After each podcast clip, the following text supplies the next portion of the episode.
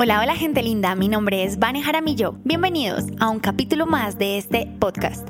Gracias por estar aquí escuchándome en Detrás de una vida radiante. En el capítulo de hoy hablaremos sobre cómo al cerrar ciclos llegamos a una vida radiante. Entonces viajaremos al norte de África. Iremos a Marruecos, al sector conocido como Magreb. Justo en el desierto del Sahara está la región de Dra Tapilalet de Marruecos. Hay un oasis. La ciudad ubicada allí se llama Erfoud. En esta ciudad las casas son de adobe y hacen una composición de color bien llamativa entre las montañas y el desierto junto al verde oasis del Palmeral. En el patio de una de estas casas se encontraba un pequeño jugando. Su abuelo gritó, Isaac, ¿qué hacen los dátiles en la basura? Ven ahora. Isaac, cabizbajo, con obediencia, llegó frente a su abuelo. Abuelo, hay muchos dátiles, nunca se van a acabar. Y yo no quería. Siempre me dan dátiles a toda hora. Dátiles en todas las comidas. No quiero. Ya me canso de comer dátiles. Prefiero uno de los caramelos que venden en el mercado, respondió Isaac. Su abuelo se quedó pensativo. Se preguntaba, ¿por qué mi nieto no agradece este fruto tan valioso? ¿Será que no le enseñé a mi hijo a valorar lo que tenemos? En ese instante se dispuso a mirar su terreno. Entendía que había un cambio que hacer. El tiempo le había enseñado que la mejor forma de enseñar era dar ejemplo. Así que empezó a mirar su terreno aquello que servía y aquello que no, en donde estaba nivelada o desnivelada la tierra, cuál era el mejor espacio para sembrar algo nuevo. Descubrió maleza y se tuvo que poner a limpiar la tierra. Le tomó varios días. Su nieto le preguntaba, abuelo, ¿qué haces? Preparando el terreno para enseñarte algo, le respondía.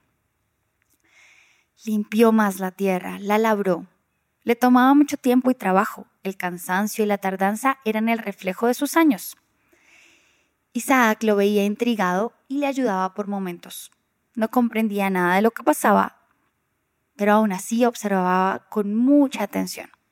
Un día, María, una mujer de buenas comodidades e importante familia que conocía a todos los habitantes del valle, caminaba muy cerca a la zona desértica y en su andar vio a Pablo, el abuelo de más de 80 años, conocido en todo el Valle del Río Cis por su sabiduría y bondad. Pablo estaba arrodillado en el, en el árida tierra de, de la zona de su, alrededor de su casa. Su nieto le sostenía una bolsa. María le preguntó, Señor Pablo, ¿qué está haciendo? Me encuentro sembrando dátiles, señora María. Isaac lo miró sorprendido. Finalmente, el niño tenía algo de claridad sobre lo que estaba pasando hace semanas. Señor Pablo, por favor. Usted sabe que la palma de dátil puede tardar más de 20 años en crecer. Discúlpeme el atrevimiento, pero no creo que alcance a ver el fruto de alguna de esas semillas que está usted sembrando. Sin parar de hacer su labor, Pablo respondió. Es posible que tenga razón, señora María. Pero fíjese que me puse a pensar el otro día que en mis ochenta y tantos años he comido dátiles que otros sembraron otros que quizás sabían que no llegarían a probarlos. Y eso me hizo entender que hoy es mi turno de sembrar para que en el futuro otros también puedan comerlos, dijo Pablo girándose y mirando con dulzura a su nieto. Estoy haciendo esto con mucho cariño, aunque sea para agradecerles a aquellos que sembraron lo que yo comí. Estoy haciendo esto con mucho gusto, aunque sea para agradecerle a aquellos que sembraron lo que yo comí. Qué gran lección me has dado, le dijo María. Ahora es el momento de preguntarnos qué hemos sembrado.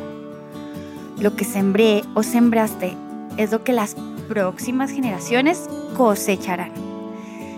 No se verán sino 20 años o más en adelante. Y probablemente la cosecha que vimos o que vemos o que vivimos hoy es fruto de las semillas sembradas por nuestros padres o abuelos. Entonces, ¿qué quieres sembrar hoy? ¿Qué se cosechará? quiero invitarte a cosechar una vida radiante. Cosechamos una vida radiante cuando cerramos esos ciclos que hemos dejado abiertos y que pueden evitar que las generaciones futuras repitan nuestra historia. Pablo eligió sembrar gratitud y con certeza sus predecesores cosecharán gratitud. Tal como enseño en mi entrenamiento detox mental, en muchas ocasiones tenemos relaciones, negocios, pensamientos, actitudes que han sembrado cosas poco positivas. Te dejo seis pasos que aprendió Isaac que hacen un detox emocional y te llevan a cerrar ciclos para sembrar una vida radiante. Primero, observa qué emociones tienes ahora en tu vida y cuáles te gustaría cambiar. Segundo, elige las emociones que te sirven y las que no para dejar de repetir historias y así empezar a cerrar ese ciclo. Tercero, quita la maleza y limpia la tierra, es decir, reconoce las emociones que no te sirven para transformar tu vida, como la llevas y acéptalas sin dejarlas crecer, como la maleza. Aceptamos que existe, pero constantemente hay que estar quitándola para no dejar que crezca.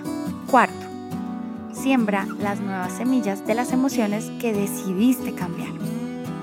Quinto, riega y cuida las semillas sembradas. De ti depende que crezcan. Las nuevas emociones necesitan cuidado y mantenimiento para poder dar cosecha. Sexto, confía que las semillas nuevas te ayudarán y también a las futuras generaciones que lo necesiten. ¡Hey! Cerramos otro capítulo más. Muchas, muchas, muchas, muchas, muchas, muchas, muchas, muchas, muchas, muchas gracias por estar aquí escuchándome. Si te gustó este capítulo, por favor suscríbete y compártelo con tus amigos. Y lo más importante, si quieres más como esto y quieres enterarte de todos los nuevos capítulos de este podcast, por favor ve rápido ya a vanejaramillo.com y regístrate en la lista del tema que más te llame la atención y pronto estaremos hablando. Recuerda que si tienes alguna pregunta o quieres contarme algo especial o solo compartir tu opinión sobre este capítulo, puedes escribirme a vaneresponde.com. Te envío un abrazo radiante. Espero tengas un fantástico día y de nuevo, mil y mil, mil gracias por estar aquí, escuchándome.